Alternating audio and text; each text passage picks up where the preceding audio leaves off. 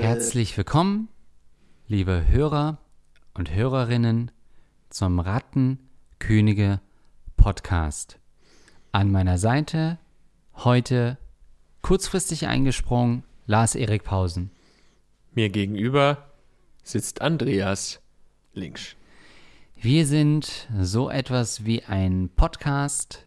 Wir sind unterhaltsam. Wir sind schlagfertig.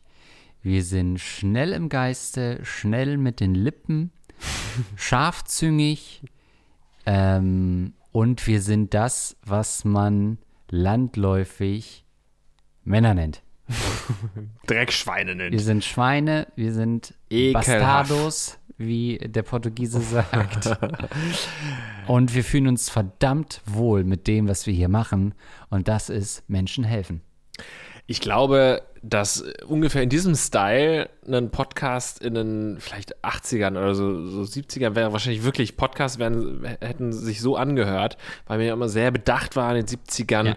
dass immer alles korrekt ist und Im Gegensatz zu heute, wo man heute- ja einfach so da Ja, frei da Schnauze, ne? Ja, ja, ja, ja, ja. Und ich frage mich dann, bringt das mich zu folgender Frage. Meinst du, unser Podcast wäre in einem anderen Jahrzehnt besser aufgehoben, als in dem, wo, in dem wir uns jetzt befinden? Die Frage kann ich erst beantworten, wenn ich dein Alter und dein Geschlecht kenne. Beziehungsweise eigentlich sind wir ja schon seit zwei Generationen ähm, hier am Representen. Oh Gott. Äh, zwei, nicht Generationen, sondern zwei Dekaden? Äh, Dekaden. Ja. Zumindest äh, innerhalb von zwei Dekaden, die angebrochen wurden, haben wir bereits Spaß miteinander, nämlich in den 10er Jahren und den 20er Jahren des 21. des der, Zwan- der 20, nee, der- des 21. Ja. Jahrhunderts. Nee, doch. Viele fragen mich immer, was ist, äh, Andreas, was ist das, äh, your biggest regret? Also, was ist das, was du am meisten äh, bereust? Und das ist, dass ich dich nicht in den Nullerjahren kennengelernt habe. Ja. Ich finde, Lars Pausen ist so jemand, den lernt man in den Nullerjahren Ja. kennen.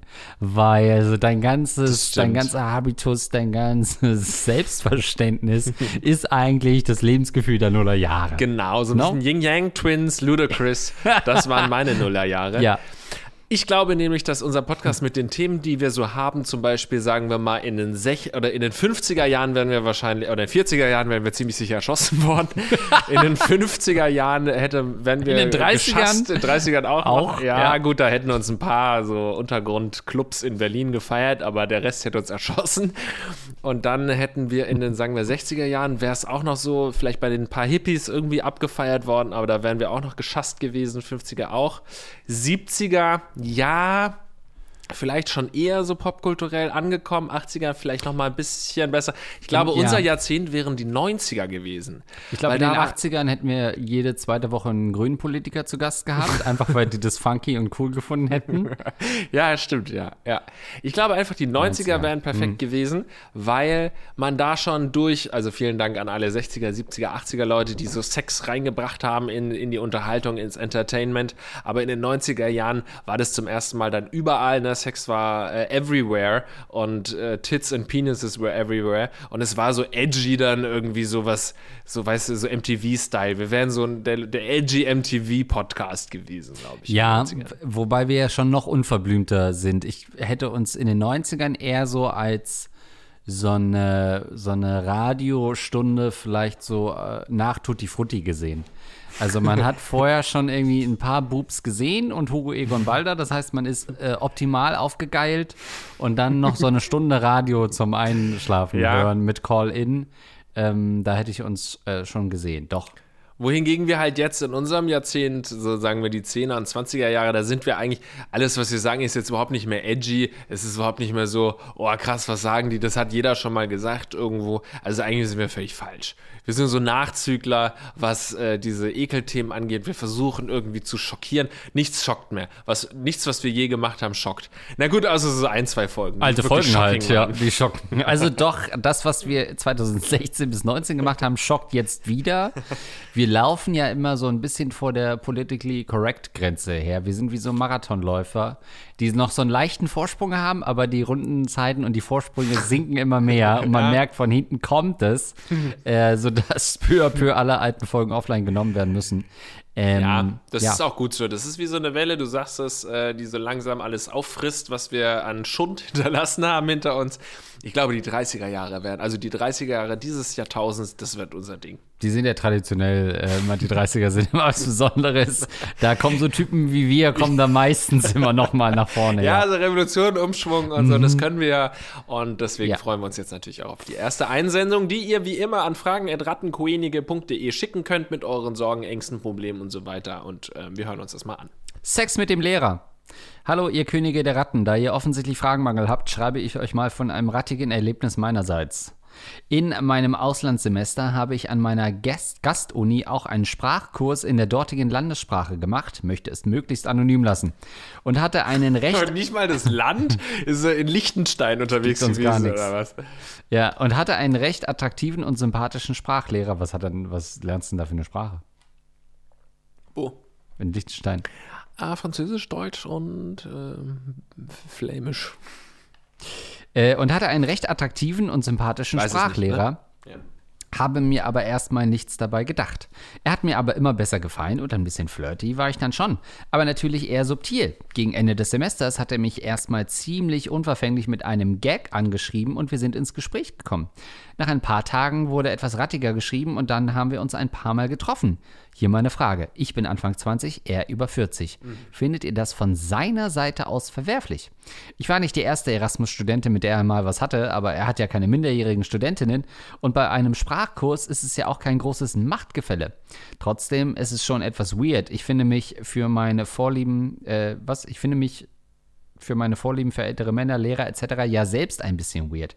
Was haltet ihr von dem Thema, falls das relevant ist?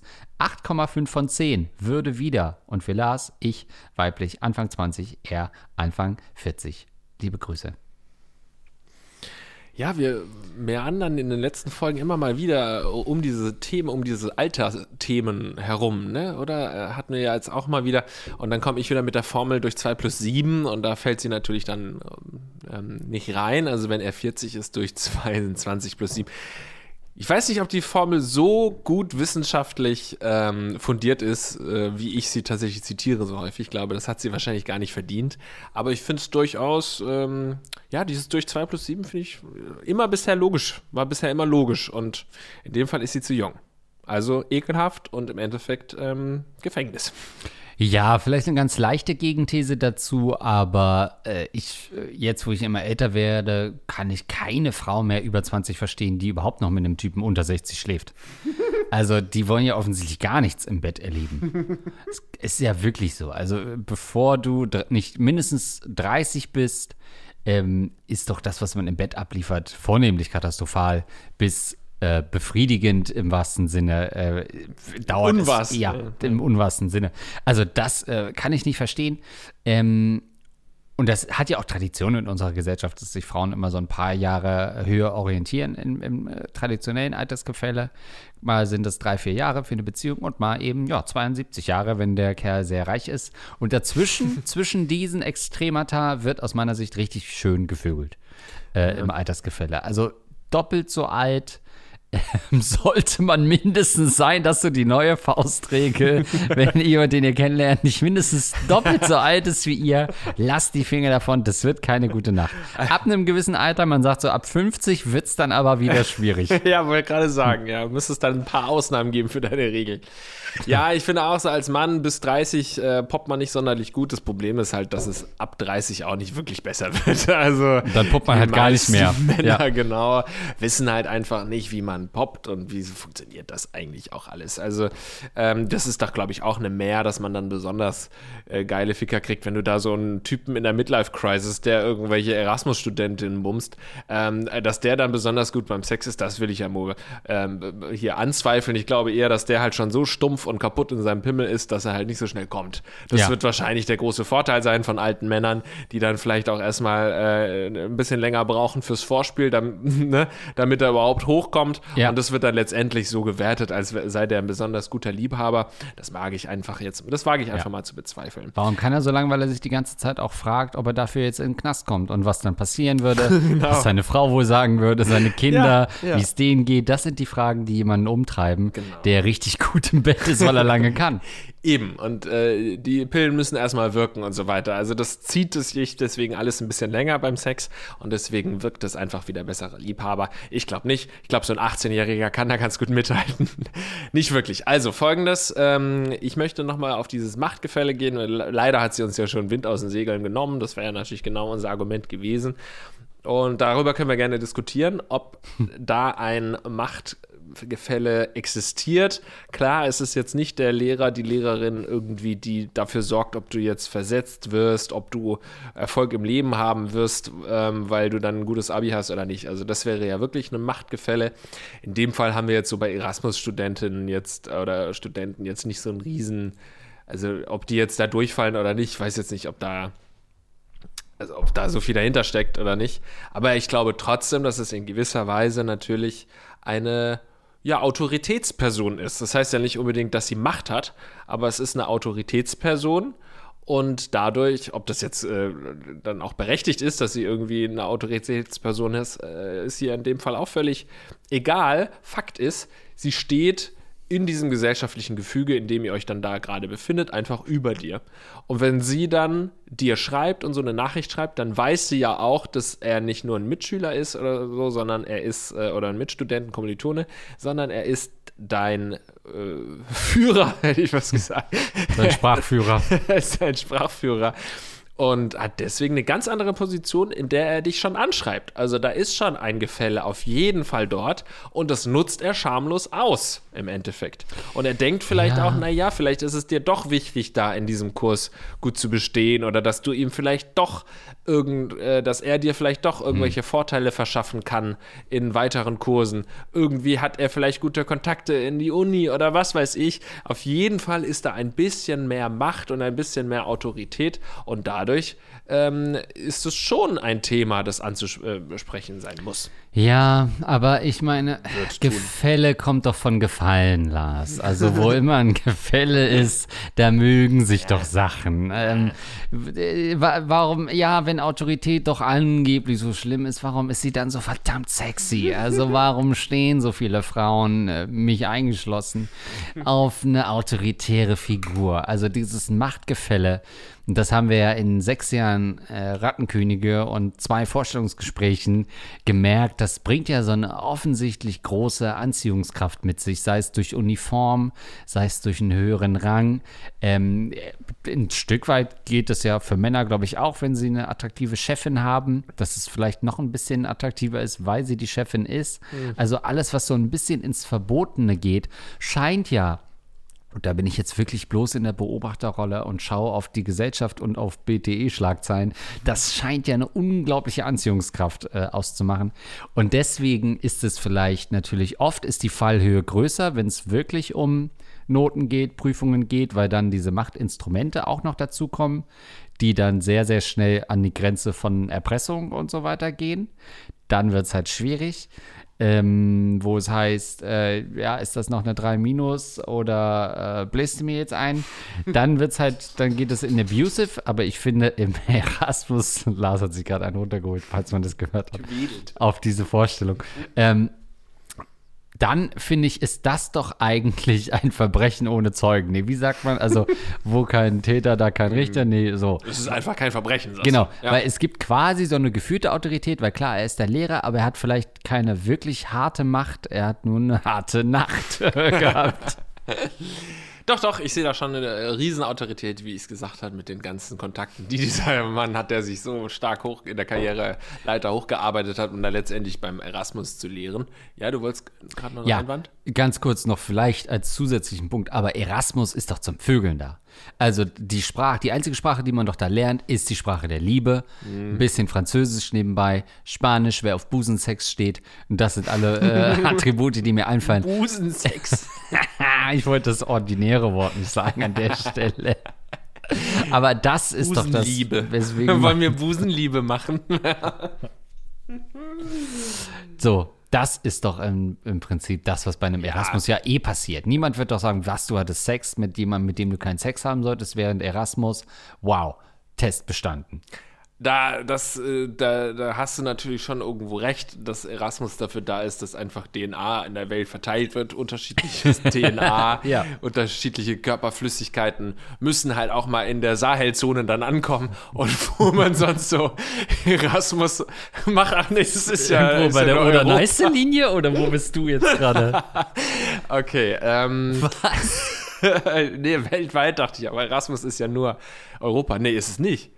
Nee, Nee, ist Erasmus na, weltweit? doch, doch, doch, Doch, primär. ja, Es ist, mm. das Ist doch europäisch, European Austausch Von Spermien. Das von ist, äh, Spermien muss sein, heißt es, glaube ich. Europäischer Austausch von Spermien muss sein. Muss sein. Kurz ja, Erasmus. Okay, ja, verstehe. Insofern hast du nichts äh, Schlimmes gemacht. Ich finde ja sowieso, ne, also auf deiner Seite, auf der Seite der untersten Ebene, ganz unten in der Fresse-Pyramide, weil äh, laut meiner Argumentation ist ja er ja über dir aufgrund seines Autoritätsverhältnisses. Wenn du unten bist, dann äh, ist dir ja nichts vorzuwerfen, außer Mädchen, hör mal in dich rein. So könnte man sagen, ne, dass man sich reinhören muss.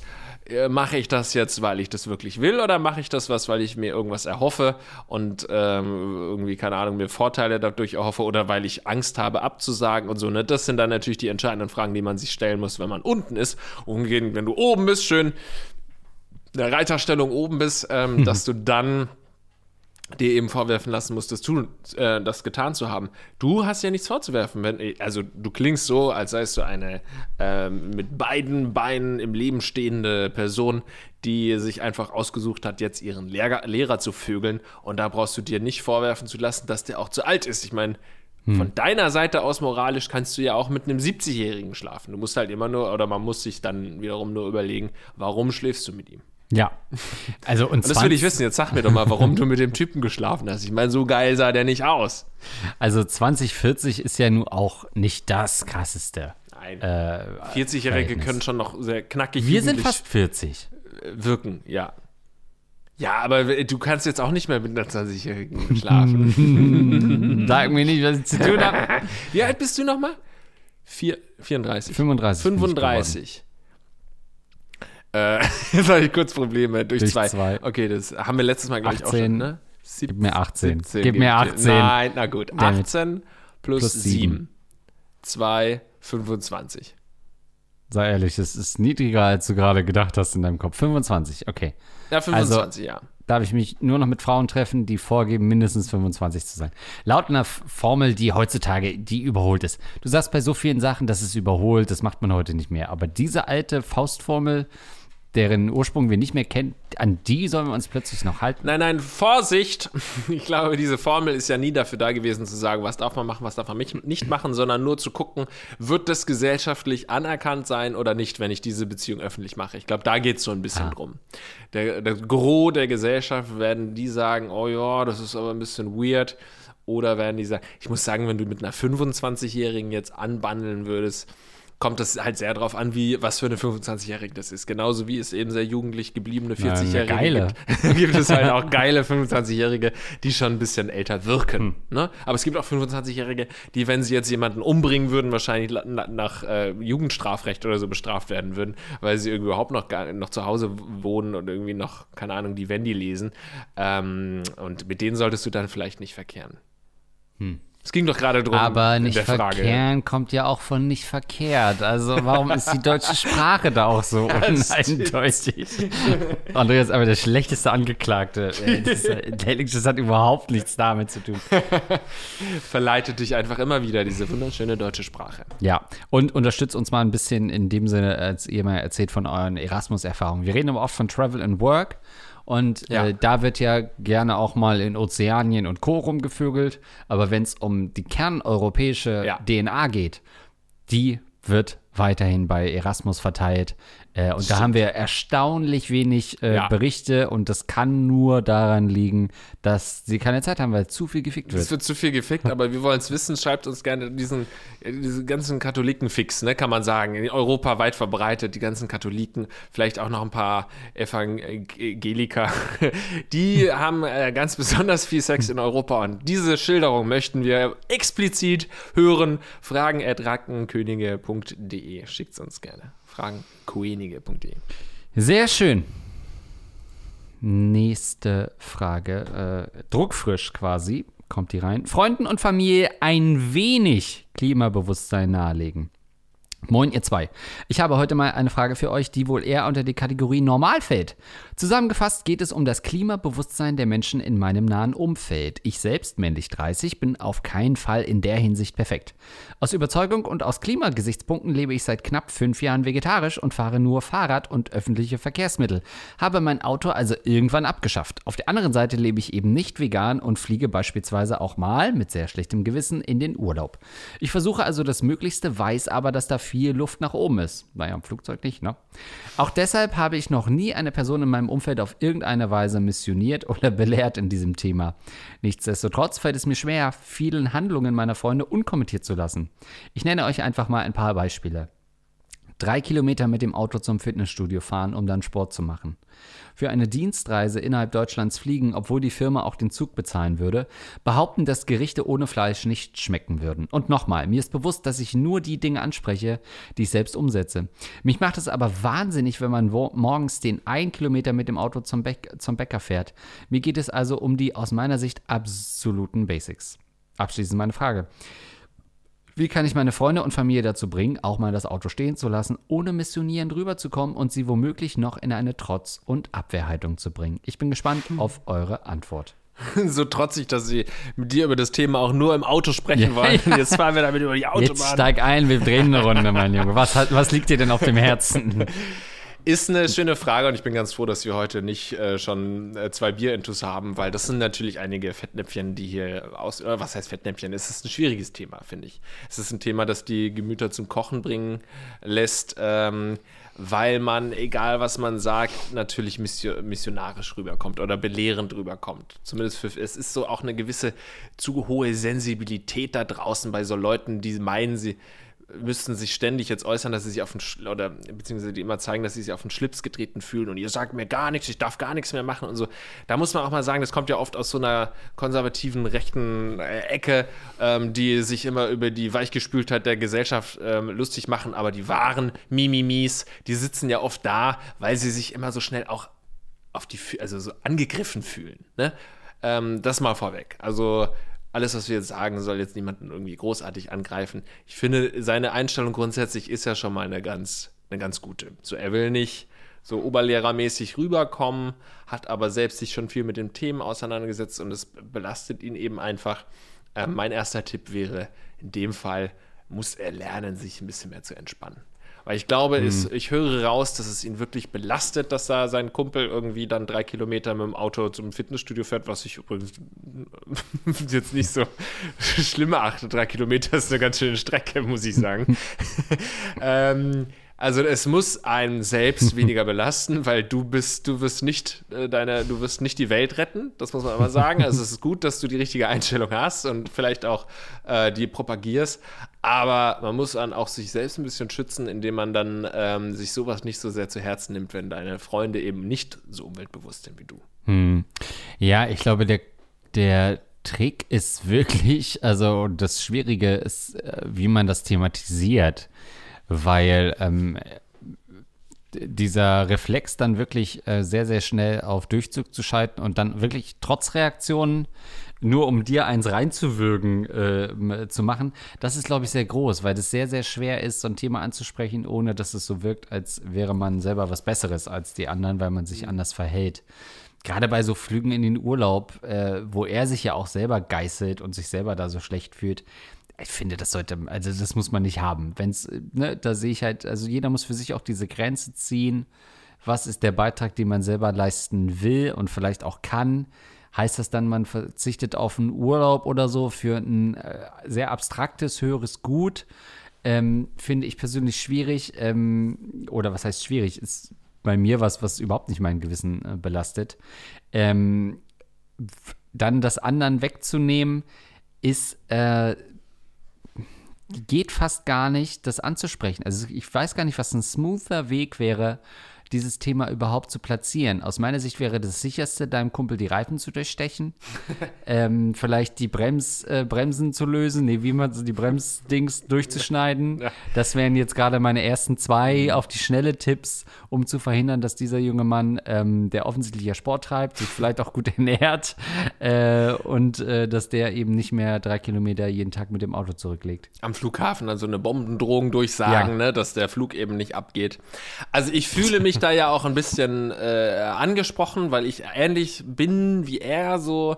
Ich habe mich auch eine Zeit lang da sehr intensiv mit befasst mit Klimaschutz und was kann äh, die einzelnen Personen machen. Ich glaube, wir haben hier im Podcast schon häufiger mal irgendwie äh, kundgetan, dass ich grundsätzlich der Meinung bin, dass es wichtiger ist, irgendwie gesamtgesellschaftlich politisch voranzuschreiten und dass so die individuellen äh, Maßnahmen super wichtig sind, aber jetzt nicht zu einem Krieg führen sollten, zu einem Bürgerkrieg führen sollten, weil die individuellen Maßnahmen eben im Gesamten sehr wichtig sind, aber im Einzelfall irgendwie hier mein Kumpel macht das und das, ist das jetzt nicht das Topic, nicht das große Thema, das irgendwie die Welt bewegen würde und die ähm, bei der du dich so reinhängen würdest. Aber ich fühle mich trotzdem angesprochen, weil ich, wie gesagt, auch so ein paar äh, Änderungen gemacht habe. Ich habe früher jeden Tag Fleisch gefressen, äh, wie so ein kleines Schweinchen, morgens, mittags, abends eigentlich mehr oder weniger. Und jetzt habe ich diesen Konsum um bestimmt 90 Prozent, ist immer schwer, das prozentual irgendwie zu, ähm, festzumachen, aber so eingeschränkt, dass ich vielleicht einmal die Woche Fleisch esse. In, einem Hard, in einer Hardcore-Woche esse ich zweimal und dann auch nur ein, zu einem Gericht, wo ich sage, ich habe jetzt Bock auf einen Wiener Schnitzel oder sowas ähm, oder auf einen geilen Burger. Aber es ist jetzt nicht mehr so, dass ich dann irgendwie dann morgens auch schon eine Salami gefressen habe oder so. Ne? Also einfach, ich esse super wenig Fleisch.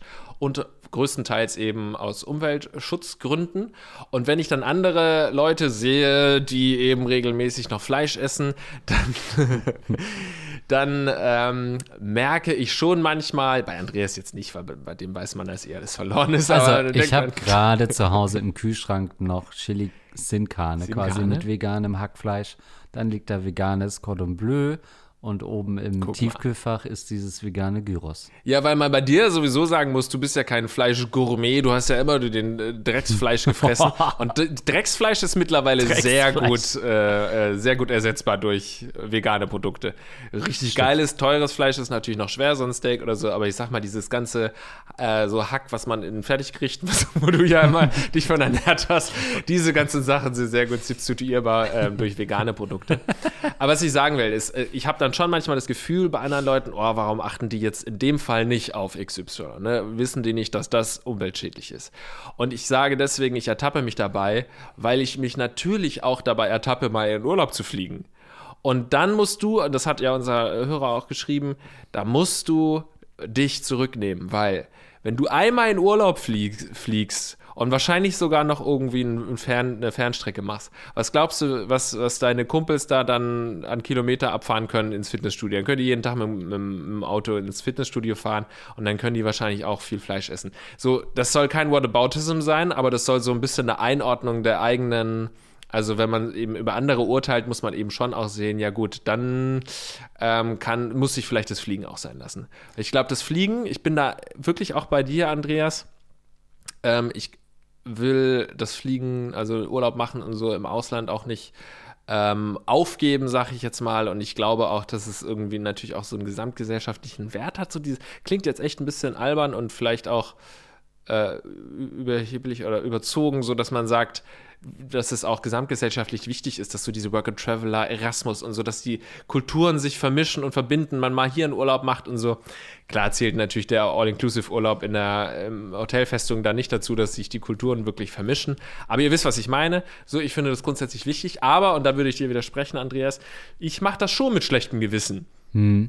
Und ich glaube, das ist auch nicht schlecht, solange man sich dafür nicht komplett fertig macht und dadurch irgendwelche äh, Traumata sich auferlegt oder so, ähm, glaube ich, ist es nicht schlecht zu sagen, ja, ich fliege, aber ich mache ich mach das schon bewusster sozusagen. Mhm. Und dadurch mache ich es auch weniger. Also wenn ich ähm, früher irgendwie mal sofort die Hand drauf ähm, oder sofort irgendwie jeden Flug angenommen habe und gesagt, ja klar, lass uns da mal hinfliegen, lass uns hier einen Städtetrip und so, würde ich heute schon das eher so mal gucken im Jahr. Alles klar, dass ich im, insgesamt einfach viel weniger fliege als sonst. Und das mache ich natürlich auch gerade wegen Corona und so weiter. Aber ich glaube, ich würde auch sonst gucken, dass ich das Fliegen so ein bisschen einschränke. Und so ein bisschen schlechtes Gewissen ist auch nicht schlecht, um ähm, insgesamt weniger zu fliegen und insgesamt irgendwie auch das Richtige zu machen. Hm. Weißt du, ja, das ist das Richtige. Ich meine, äh, man kann ja selten ein Thema in unserer Welt äh, irgendwie losgelöst von anderen Faktoren diskutieren. Ähm, ne, also, ich meine, weiß ich nicht, wenn, wenn man jetzt wirklich in den Urlaub fliegt, und das macht der Normalbürger vielleicht zweimal im Jahr oder lass es dreimal im Jahr sein, dann ist es schon nochmal was anderes, als wenn du jeden Tag oder zweimal die Woche einen Businessflug hast. Der anderen Seite, das sagen wir natürlich auch mit so einer Hochnäsigkeit als Medienleute, die hier primär in Hamburg sind und wenn sie mal einen Dreh woanders haben, eben dahin fahren. Wenn du vielleicht äh, wirklich einen Job hast, wo du weiß ich nicht, zwei Tage in Frankfurt bist und zwei Tage in Stuttgart oder so und dann mit der Bahn auch einfach eine unzuverlässige Alternative hast, unabhängig vom, vom Zeitaufkommen und die, die, die Firma das auch noch äh, subventioniert, dass halt alle fliegen, dann bist du in der Situation, dann ist es vielleicht auch schwerer zu sagen, naja, pff, nee, ich fahre lieber mit dem Zug, reise einen Tag vorher an, sehe meine Familie gar nicht, bleib dann noch die Nacht, Zug ist ausgefallen, ich schaff's gar nicht, ich bleib am besten gleich hier. Mhm. Also das sagen wir ja auch Frankfurt, immer. Frankfurt, Stuttgart ein, schwierige, ein schwieriges Beispiel ich weiß gar nicht. zum Fliegen. Ist das so nah dran? Ja, ich habe überlegt, was oh. da bei euch im Süden da unten noch so ist. ähm, was habt ihr denn? Bahnhof habt ihr aber inzwischen, ne? Das war doch so ein Ding. Ähm, ja, also das sagt man dann auch so leicht, weil wir uns immer vorstellen, das sind irgendwelche Anzugträger, die irgendwie zum Kaffee holen, dann woanders hinfliegen. Aber grundsätzlich ist, schafft das ja trotzdem diese ganzen Diskussionen, auch wenn man vielleicht eine Trotzhaltung hat und sagt, ich fliege erst recht oder so, oder ne, dieses jetzt darauf erstmal ein bürgermäßige Mindset, trotzdem ja dazu, wenn man sehr viel von dieser, dieser Diskussion abzieht, bei allen ist das Bewusstsein dafür auf jeden Fall gesteigert dauerhaft. Kaum einer steigt noch in den Flieger oder bucht einen Flug, ohne daran nachzudenken. Wenn du jetzt natürlich irgendwie über den äh, Ozean fliegst oder so, wie ich jetzt neulich nach Ägypten, dann überlege ich natürlich nicht, ob ich das auch mit einem Frachtschiff machen könnte ähm, oder irgendwie äh, mit einer Zugverbindung da sechs Tage unterwegs bin. Das ist, machst du natürlich nicht. Aber trotzdem würde man so bei kurzen innereuropäischen Verbindungen schon überlegen, Italien oder so, was kann man mit dem Zug machen? Äh, was geht mit Nachtzügen und so weiter, ähm, weil es eben dann doch da schon eine Bewusstseinserweiterung gab.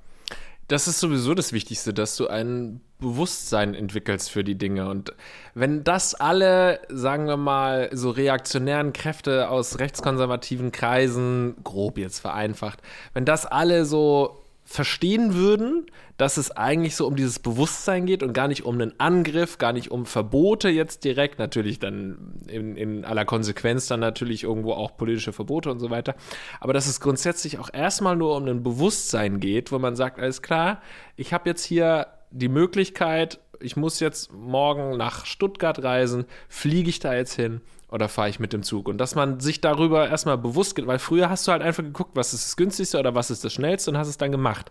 Jetzt kommt eben diese, diese Gott sei Dank, diese Überlegung, diese Awareness, wie man im Englischen sagt, dazu zu sagen, ja gut, muss ich unbedingt fliegen oder kann ich nicht auch mit dem Zug fahren? Welche Entscheidung dann letztendlich getroffen wird und so sei mal dahingestellt. Aber dieses Bewusstsein ist, glaube ich, erstmal wichtig.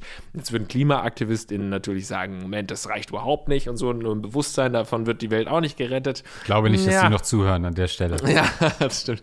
Ich glaube schon, wenn du das mit der Masse schaffst, dieses Bewusstsein hinzubekommen und weg von ähm, so mit erhobenem Zeigefinger vielleicht auch, dass dadurch dann die Leute auch nicht so in diese Trotzhaltung geraten und irgendwie Klimaschutz als was äh, irgendwie als eine Pflicht oder so anzusehen, sondern ja, beziehungsweise nicht so eine aufgetragene Aufgabe vom Lehrer oder so, sondern einfach als gesamtgesellschaftliche Pflicht, dann kann das schon sehr weit führen, aber man muss natürlich an der einen oder anderen Stelle auch mal sich überlegen, äh, wo kann man sich selbst einschränken. Und ich bin auch voll bei dir, diese Businessflüge und so ja, da gibt es sicherlich auch sinnvolle Begegnungen ähm, unter Kollegen, Kolleginnen und so im Ausland, aber ich glaube, dass man da natürlich auch in den letzten Jahren durch Corona und so sehr oft gemerkt hat, Moment, ein Meeting tut es auch per Teams oder Zoom ja. oder so.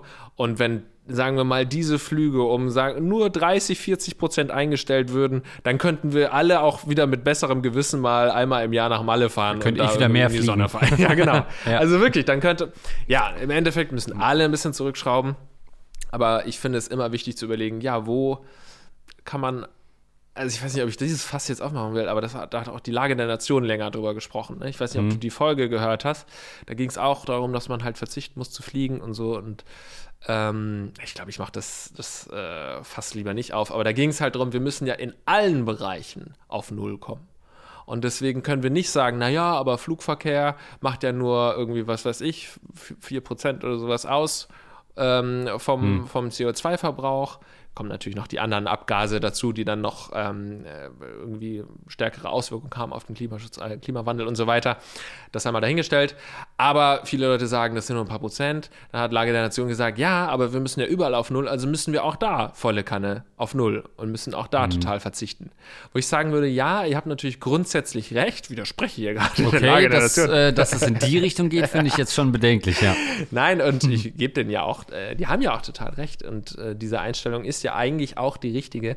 Aber man kann schon auch gucken, an welchen Stellschrauben sollten wir denn als erstes und besonders stark schrauben, um eben die äh, gesamte Gesellschaft ähm, mit ins Boot zu bringen. Also da muss man auch ein bisschen strategisch, schrägstrich äh, diplomatisch, finde ich, vorgehen und sagen, okay, vielleicht ist es besser erstmal die Businessflüge und so weiter, um, was weiß ich, 80 Prozent einzustampfen, mhm. bevor man hier den armen Harry nicht mehr nach Malle fliegen lässt. Ne? Aber ja, ist, ist auch so ein bisschen dahingesagt, aber ist nur ein Gedanke in dieser hm. Diskussion. Naja, und Tourismusindustrie ist für ganz viele Länder natürlich, die man nur per Flugzeug erreicht, auch das einzige Überlebenselixier äh, oder das einzige Einkommen. Ja.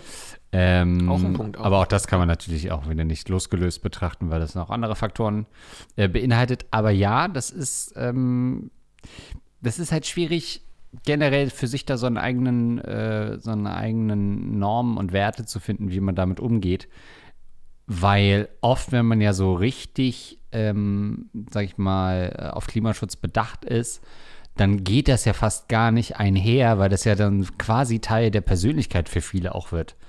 Dass sie sich damit so ein bisschen so ein Sendungsbewusstsein entwickeln und sagen, das ist jetzt mein Ding und nein, ich mache das nicht, wie kannst du nur das machen? Und dieses Urteilen ja auch für viele so Teil der Personality einfach ist, mhm. sich so einer Sache anzunehmen und zu sagen, das wird jetzt mein Ding und ich treibe es auf die Spitze. Und dann, wie du auch eben auch gesagt hast, je höher man selber sich moralisch auch erhebt, desto mehr muss man dafür auch äh, das dafür einstehen. Also wenn du äh, ja, wenn du dich äh, klimamäßig an die Dings klebst und dann eine Woche später auf die Bahamas fliegst, wenn du dich auf der einen Seite moralisch positionierst, dann musst du auch damit rechnen, dass die andere Seite knallhart zuschlägt, mhm. auch wenn das dann äh, in, einem, in, einem, unnötigen Verhältnis ist. Aber du hast dich halt auf der einen Seite so aufgebaut äh, und kriegst es dann auf der anderen Seite wieder rein. Schwierig finde ich es halt ja. bei Familie und Freunden. Das ist ja eigentlich der soziale Kreis, den man am ehesten erreicht. Mhm. Weil eigentlich glaube ich, geht da nur der Weg, indem man das gar nicht groß thematisiert, sondern versucht, andere Alternativen als cooler darzustellen. Also keine Ahnung, wenn er zum Gym drei Kilometer fährt, was ich jetzt, wo ich nochmal drauf rumgedacht habe, schon eine ganz lange ähm, Entfernung ist. Ähm, für un un unerreichbar für Andreas also, und mich. Ja, Wir waren noch nie weiter als drei Kilometer ja, entfernt von hier. Dem würde ich eher empfehlen, ob da nicht ein Flughafen in der Nähe ist, weil mir das doch ein bisschen zu weit erscheint. Nee, ob man nicht, ah, okay, nee, wieso fährst du nicht mit dem Bus? Ist doch entspannter. Ja, äh, weiß ich nicht. Oder ob man Leute mal zum Essen einlädt und sagt, du, Weißt du, was da in deinem Essen drin war? Das war Gift. Denn du bist tot, weil du mir zu viel Fleisch frisst. Oder halt, nee, das war vegetarisches Hack heute, hast du gar nicht gemerkt, aber war ja ganz lecker und so weiter. also mit solchen einfachen Methoden wirklich versuchen, die Leute nach und nach auszuschalten, würde ich nochmal empfehlen. Ja, also diesen Punkt, den du angesprochen hast mit dieser Klimaaktivisten, mit diesen beiden äh, Leuten, die dann da nach Bali geflogen sind. Bali war es, stimmt. Das war schon ein, äh, eine spannende Diskussion Diskussion, weil sie einerseits eine Sache gezeigt hat, die mich total aufregt, nämlich, dass du von Klimaaktivisten, Aktivistinnen eben so viel verlangst. Das regt mich total Dass sie auf. perfekt sein sollen. Dass die perfekt sind. So, da, da, das, das macht man nur, um sich selbst zu beruhigen, ach ja, so, ich muss mich, ich muss mich doch nicht ändern, weil selbst die, die moralisch irgendwie den Zeigefinger erheben und so, die sind auch nicht perfekt und die machen doch das Gleiche und so. Ich finde, du kannst dich für Umweltthemen einsetzen und so, ohne einfach perfekt zu sein. Du kannst auch trotzdem nochmal einen Flug machen und so weiter. Und ähm, es geht ja auch nie darum, dass man perfekt ist und die meisten KlimaaktivistInnen sind auch so, dass sie jetzt nicht äh, sagen würden, ihr müsst perfekt sein und nie wieder irgendwie CO2 ausstoßen, sondern die sagen halt, es gibt halt gewisse Punkte, die wir anschauen ansprechen und wir versuchen uns selbst, wir geben unser Bestes, uns irgendwie ähm, gut äh, da zu verhalten, aber wir sind auch nicht perfekt. Und falls noch was ist, ich bin jetzt erstmal im Flugmodus. ja, das ist halt total schäbig, finde ich, einfach dann auf die so einzuhacken. Aber in dem konkreten Fall haben die sich ja wohl im Endeffekt auch dann, äh, oder sind die da zumindest in der Organisation, wo die sich an, aufs Rollfeld kleben und so, wo es wirklich konkret um Flugzeuge geht und mhm. konkret in dieses Flugzeug sind sie dann quasi später eingestiegen um Olaf. Das ist halt einfach, Marke, das ist halt einfach dann nicht wirklich glaubwürdig. Ja. Also wenn du sagst, du bist halt mal auf einer Demo und, oder beziehungsweise setzt dich aktivistisch ein und äh, fliegst dann trotzdem nach Bali, dann finde ich das nochmal was anderes, als wenn du dich wirklich auf die Rollbahn klebst und so und dann nach Bali fliegst. Das kann zwar auch noch okay sein, das muss man immer noch losgelöst betrachten, finde ich. Und die Art und Weise, wie auf die jetzt eingehackt wurde, war trotzdem völlig überdimensioniert. Absolut. Ja. Aber grundsätzlich war das einfach ein dämliches Verhalten. Ja, ja, ja. Ich meine nur, dass wenn du, äh, sobald du moralisch sehr Stellung bezieht, heißt es nicht, dass du perfekt sein musst. Das war ja nur wirklich eins zu eins dieselbe Causa, wenn die jetzt irgendwie die, ihre Reifen im Wald oder, äh, ähm, entsorgen würden, dann wäre es vielleicht gar nicht so krass gewesen. Hätten wir gesagt, na gut, das ist ja was anderes. Ähm, aber das macht es halt so schwer, auch in unserer Gesellschaft, weil wir gerade so eine ungemäßigte Gesellschaft sind. Es geht immer nur hopp oder top. Es gibt nur die äh, darauf jetzt erstmal eine Schnitzelgesellschaft gefühlt, zumindest in der Wahrnehmung auf, auf gängigen Social-Media-Plattformen und die komplett krass andere Seite. Und wie bei den meisten Sachen ist ja nun mal eigentlich das gemäßigte Verhalten, würde ja, wie du auch sagst, schon super viel bringen. Es muss ja nicht jeder kein Fleisch mehr essen, würde ja schon reichen, wenn jeder ein bisschen zurückfährt. Ähm, aber da kommen wir halt nicht hin, wenn wir immer nur ähm, die extremen Positionen diskutieren. Das ist, das ist total so. Und ich habe mich schon immer so positioniert. Aber komme für viele, viele würden mich so nicht abstempeln als neutral bzw. als abgewogen, ausgewogen, weil man eben auch sich schnell auf so Leute stürzt, die sich mit solchen Themen behandeln. Ja. Ich habe das auf dem Sender bei Rocket Beans TV und so häufiger mal behandelt, so Umweltthemen. Und dann wurde mir hinterher auch bei vielen Sachen irgendwie versucht, einen Strick draus zu drehen, ähm, wo man sagen muss, ich habe schon immer irgendwie argument so argumentiert, wie ich jetzt auch gerade argumentiere, dass man halt selbst auch fehlbar ist und selbst auch irgendwie so handelt, wie man vielleicht nicht handeln sollte. Und so, ich habe in dem einen ähm, Video dann auch gesagt, also ja, ich habe selbst Bock wieder irgendwie auf Fliegen und auf eine Weltreise. Man kann ja gucken, dass man nicht dreimal im Jahr nach Bali fliegt. Und was aber übrig bleibt, ist, ja, der Typ hat über Umweltschutz geredet und es ging so ein bisschen in die eine Richtung, also ist er mhm. voll der Aktivist. So, ich glaube, das, und das, äh, da stimme ich nämlich mit dir überein, man versucht eben immer sofort, die Leute auch in eine Schublade zu packen und versucht in so zwei Lager irgendwie die Menschen einzuteilen.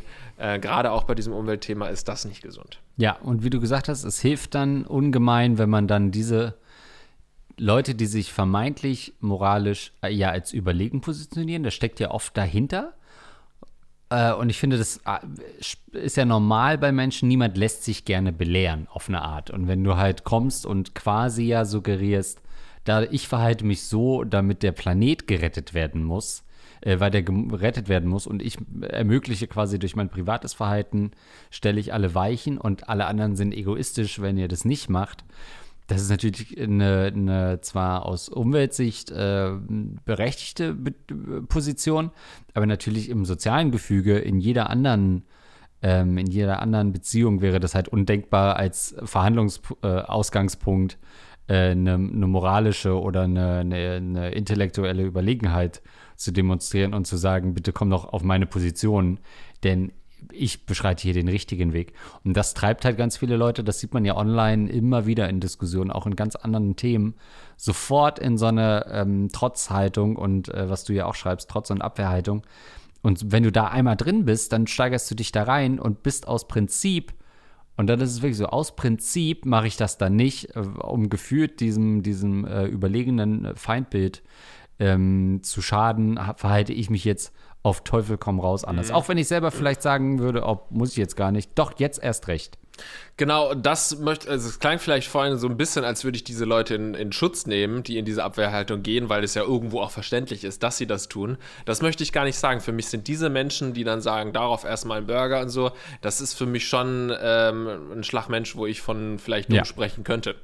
Also so sehr, das ist natürlich irgendwo teilweise vielleicht auch so ein bisschen jugendliche ähm, ja, Anti-Haltung und so, wo ich dann sage, ja gut, das ist vielleicht nicht dumm, aber wenn du halt wirklich keine Ahnung, dich also wenn, wenn, du so ignorant durch die Welt gehst und es komplett ignori also komplett dir das scheißegal ist, was die Klimaaktivisten sagen, ähm, dann ist es einfach nicht besonders smart, finde ich. Also du hast nie das Recht zu sagen, ist mir scheißegal, jetzt mache ich dann extra nochmal hier irgendwie den Auspuff, da mache ich noch den, den Dings ab, damit es auch richtig viele ekelhafte Gase irgendwie so gibt. Es gibt ja so Leute, die dann, das sind wirklich dumme Aktionen, finde ich einfach. Wenn du sagst, jetzt fresse ich noch mehr Fleisch und so, dann ist es einfach nicht, wo ich so, das wäre fast schon Täter-Opfer-Umkehr, äh, zu sagen, ja, ich verstehe die, weil die Aktivisten sind immer so böse mit dem erhobenen Zeigefinger. Mhm. Nee, nee, das, ist, das sind wirklich die dümmsten in dieser ganzen Situation, die sich ähm, so verhalten. Mein Tipp an Ihnen wäre noch, auch eben, also wenn es gute Freunde sind, dann kann man die natürlich mal in so eine Diskussion verwickeln. Ähm, du musst halt einfach gucken, dass du nicht wie so ein arrogantes Arschloch rüberkommst. Aber meist reicht es auch, wenn du vorlebst. Wenn, wenn die Leute mitbekommen, ähm, aha, der Typ geht, ähm, oder du erzählst, ich gehe in Urlaub, aber ich will nicht so gern fliegen, deswegen fahre ich irgendwie äh, hier mit dem Zug dahin. Oder du sagst, ja, ich gehe heute ins Fitnessstudio, aber ich will mit, mit dem Auto und so, das ist ja auch irgendwie umwelttechnisch ein bisschen blöd. Also wenn du das versuchst, so vorzuleben und dass die das auch ähm, dann mitbekommen, dass du das vorlebst, dann kriegen die automatisch, wenn die nicht schon in so einer Trotzhaltung sind, aka ein bisschen verbleudet sind, wenn die, äh, dann kriegen die automatisch irgendwann so ein kleines Bewusstsein dafür und denken dann selbst mal, hm, vielleicht, okay, ja, der fährt immer im Urlaub, ja. ja. Habe ich entweder ein schlechtes Gewissen, wenn ich das jetzt anders mache und dann äh, laufe ich vielleicht auch mal zum Fitnessstudio. Aber drei Kilometer sind schon drei echte Strecke, ne? Ja. Also. Ich glaube auch, dass es gerade in Freundesgruppen, wenn dann jemand sagt, nee, ich würde äh, eigentlich nicht fliegen, dass es dann zu so einen Realisationsmomenten kommt, denkt, hm, hat er da nicht einen Punkt? Aber natürlich erst am Strand, wenn man schon irgendwo da liegt, weil man natürlich trotzdem losgeflogen ist und den Loser zu Hause gelassen hat.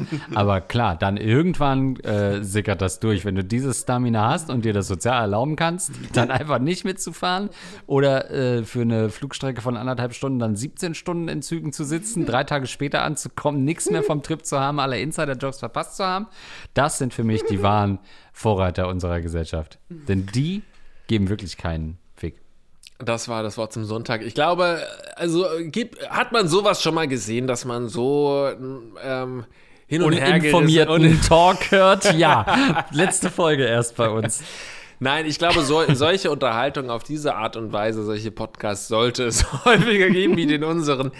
Nee, weil ich glaube wirklich, dass es halt auch oft gerade bei Leuten, die dann öffentlich ähm, sind, dass sie dann eher ganz ihre Schnauze halten, lieber gar nichts dazu sagen, weil sie halt in Ruhe fliegen wollen ja. und äh, dafür nicht hinterher die gelbe Karte von ihrer Community gezeigt bekommen äh, haben wollen. Oder du bist halt irgendwie aktivistisch unterwegs, da musst du halt wirklich aufpassen, was du machst. Aber so wie wir einfach mal zu so sagen, naja, wir wissen schon und man, wir, wir sollten uns alle verbessern, aber man, macht auch Fehler und so. So ein bisschen mehr ähm, alle Lager zu verstehen, aber eben trotzdem die richtigen Schlüsse daraus zu ziehen. Ich glaube, da würden wir alle weiterkommen, wenn wir alle so werden wie wir beide. Schlecht informiert, keine Kausalzusammenhänge, Zahlen durcheinander bringen und äh, ja, das äh, auch nur Überschriften gelesen haben. Das ist der Rattenkönige. Das ist der way to go. Oh, vielen, vielen Dank an unsere Rattenkönige Sarah und wer das vorliest, ist ein Doppellauch. LOL und natürlich unsere Heldenratten, die uns mit 10 Euro unterstützen. Kant, das Dosenkohl UFO, Dr. Schmidli, Lidu, Dr. Morbus Kobold, für Andreas Hörch auf zu rauchen, Hans Gock, Hudeliter, Kodeliter, Lux, Negativnase, Rachel Rüther, Rahmen Sebastian, Toni Boni 123, Valkyrus, Andi Scheuer, Intim Deo, Rattenfänger von Hameln und Eduard K. Wie nett seid ihr denn bitte schön, uns so zu unterstützen? Das gibt es ja wohl nicht. Vielen, vielen Dank euch. Äh, macht weiter so sehr gerne, sagt euren Freunden, sie sollen uns auch hören. Ähm, und dann hören wir uns beim nächsten Mal wieder. Ihr müsst allerdings noch ein paar Fragen und so weiter reinschicken an fragen.rattenkoenige.de www.podcast.de. Bis zum nächsten Mal, Andreas. War, war echt schön mit dir heute. Fand ich ich mag das ja auch immer gerne, wenn wir über solche Themen sprechen. Ähm, hinterher denke ich immer, oh nee, hier Jetzt an der Stelle. schneid das mal raus. Ja, ganz viel habt ihr auch nie gehört von nee. diesen Diskussionen. Ja, tatsächlich, wir schneiden viel zu wenig raus. Also ich Ja. denke dann immer, oh, das müsste man eigentlich schneiden und dann haben wir es doch äh, nicht gemacht und im Endeffekt ist es jetzt nicht so, dass wir da top vor Ich wusste ja vor einer halben Stunde noch nicht, dass wir über dieses Thema sprechen werden, sonst hätte ich mir ich vielleicht mal nicht, ja. ein paar Notizen gemacht. Stell dir aber- vor, irgendwann, ja, also dazu habe ich folgende Statistik rausgesucht. Und nee, machen wir nicht. Äh, wir sind, nächstes Mal wird es auch wieder schön ratig versprochen. Bis dann, ciao.